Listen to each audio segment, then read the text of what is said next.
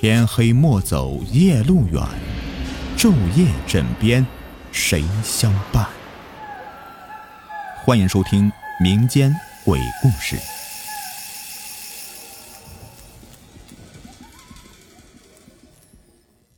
大家好，欢迎收听今天的民间鬼故事。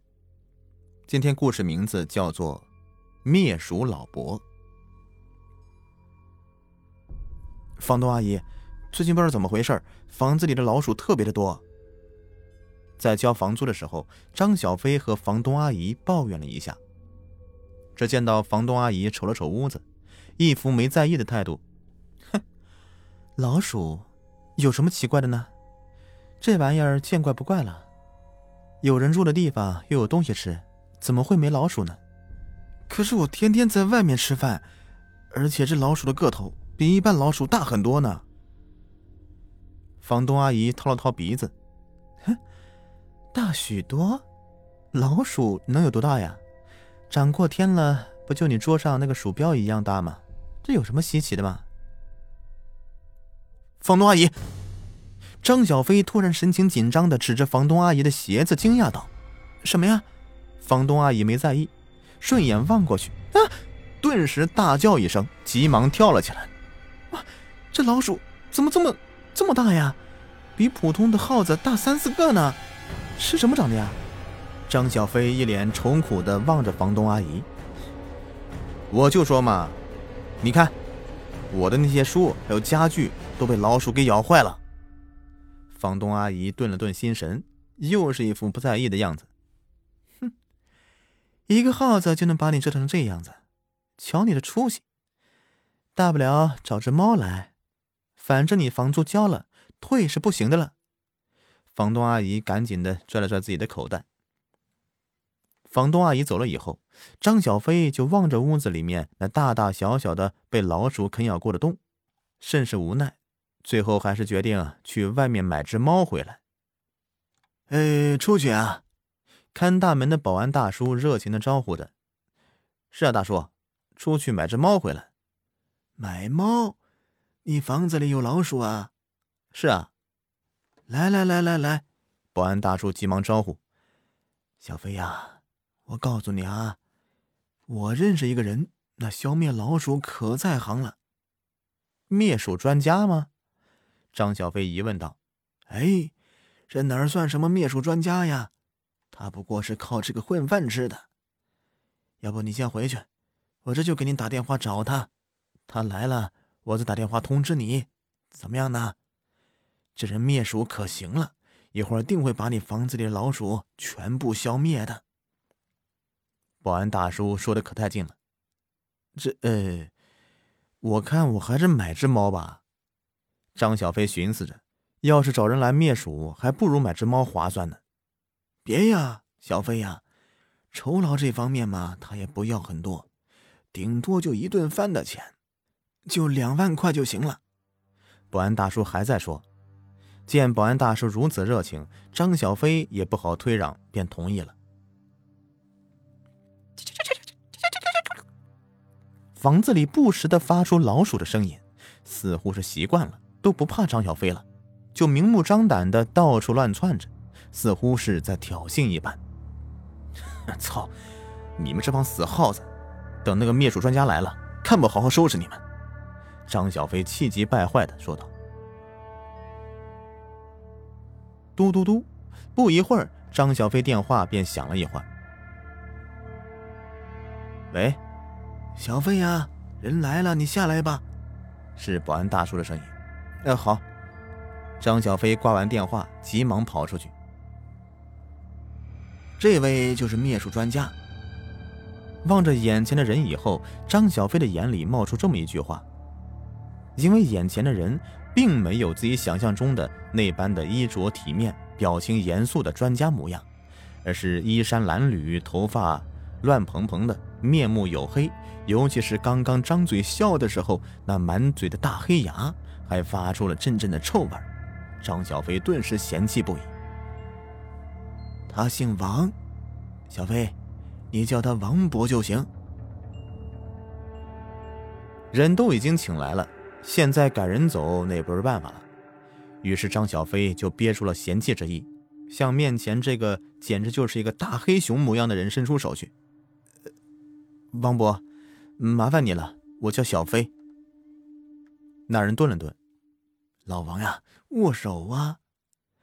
在保安大叔的催促下，那人缓缓的伸出了手。呵呵呵你你好，你好。这人怎么这么呆呢？张小飞的脑海中对面前这位老伯又多了一个坏印象，真心怀疑这么呆的人有没有办法灭鼠啊？王伯，这个是我房子的钥匙，我现在还有事儿，我房子就在前面一拐那个地方，是第一层，也就是我这一户了。那这是二十块钱，你的酬劳。张小飞把钥匙和钱交到面前这位叫王博的人手上，又仔细的看了他一眼，还是没感觉到有任何特别之处，索性啊也就不管了，就当是上回当吧。反正这房子里也没什么值钱东西可以拿。张小飞随即转身出去了。等到傍晚时分回去的时候，小飞下班了，保安大叔招呼着。是啊，大叔，那位王伯走了吗？没有啊，我也觉得奇怪呀。按理说他平时灭鼠的速度还挺快的呀，可是今天都一下午了，还没见他出来。你快回去看看吧。听到保安大叔这么一说，张小飞顿时觉得不妥，急忙赶回房子。当看着门上挂着的钥匙，还是虚掩着的，顿时打开门冲进去。王博，王博！让张小飞惊讶的是，房子里竟然没有王博。张小飞又仔细的查看了一下房子里的家具，一样也没少。看来这个王博并不是坏人。又翻箱倒柜，从床底下到厕所、衣柜找了个遍依旧是没有发现王博的身影。心里不禁的寻思着：这位王博他到底去哪儿了呀？保安大叔也没说看到他出去，而且房门上还挂着钥匙呢。夜晚，张小飞带着疑惑，还是陷入了梦乡之中。就在半夜的时候，张小飞被阵叽叽叽的声音给吵醒了，那声音越来越大。张小飞被这样的吵闹声给吵得不耐烦了，便睁开了惺忪的睡眼。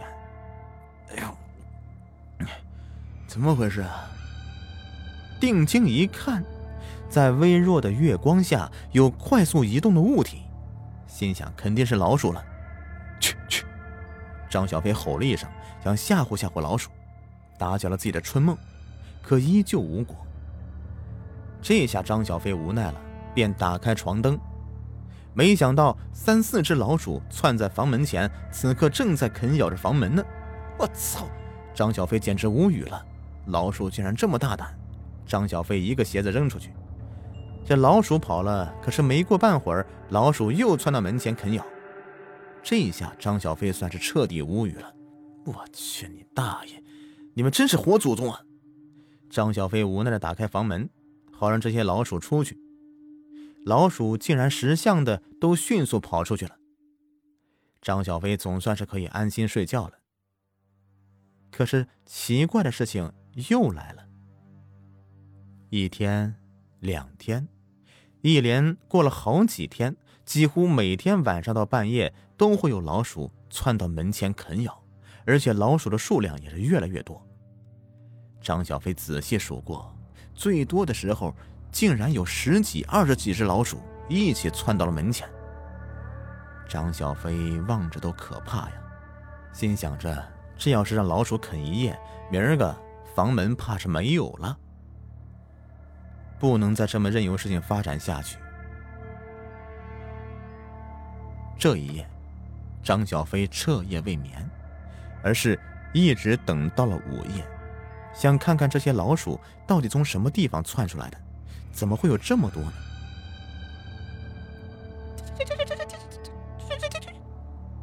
老鼠的声音又来了，张小飞循着声音慢慢的找过去。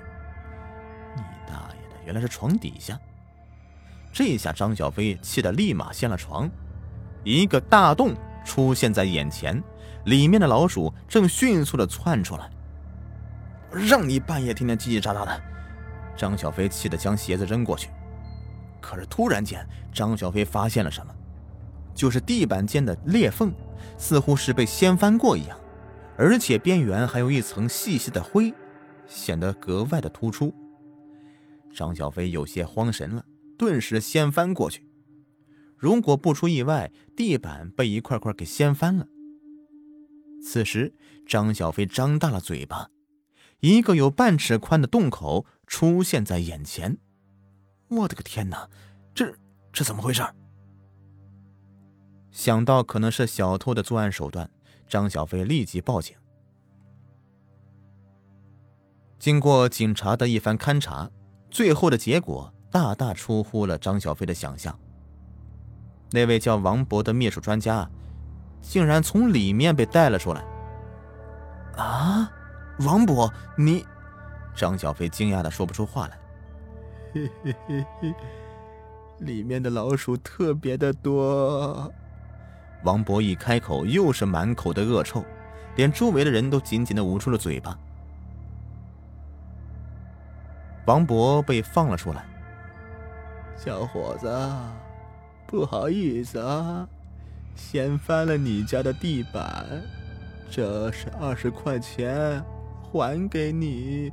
说完，王博便转身走了。小飞呀，人家王博不容易呀。保安大叔叹口气。啊？张小飞好奇了。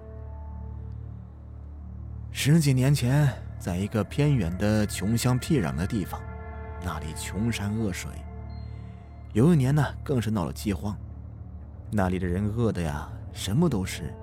树皮呀，树根、荒草，所有能吃的都吃了。最后是实在没办法，就逮着耗子吃。这是猫要逮耗子，谁都知道啊。可是让人变得像猫一样的逮老鼠，可不容易呀。但是这肚子饿的没办法呀，就是拼命的逮耗子呀。而你王博当时也是这么熬过来的，不容易呀。刚刚老乡给我打电话过来告诉我的，他们那个年头不容易哟。有的人或者但是已经死了，有的人死了，他却还活着。张小飞记得这是鲁迅先生的名言，不过他想说，有的人看起来像人，却禽兽不如；有的人活得连狗都不如，却十分的崇拜。望着王博离去的背影，张小飞瞬间觉得王博无比的伟大。本集故事已播完，想听雨田讲故事的精编版本，可以加入雨田的主播会员，畅听我所有的单集付费故事，畅享九大会员福利。会员入口在我账号主页。对本集故事有什么吐槽或者建议，欢迎在评论区留言。我们下期再见，拜拜。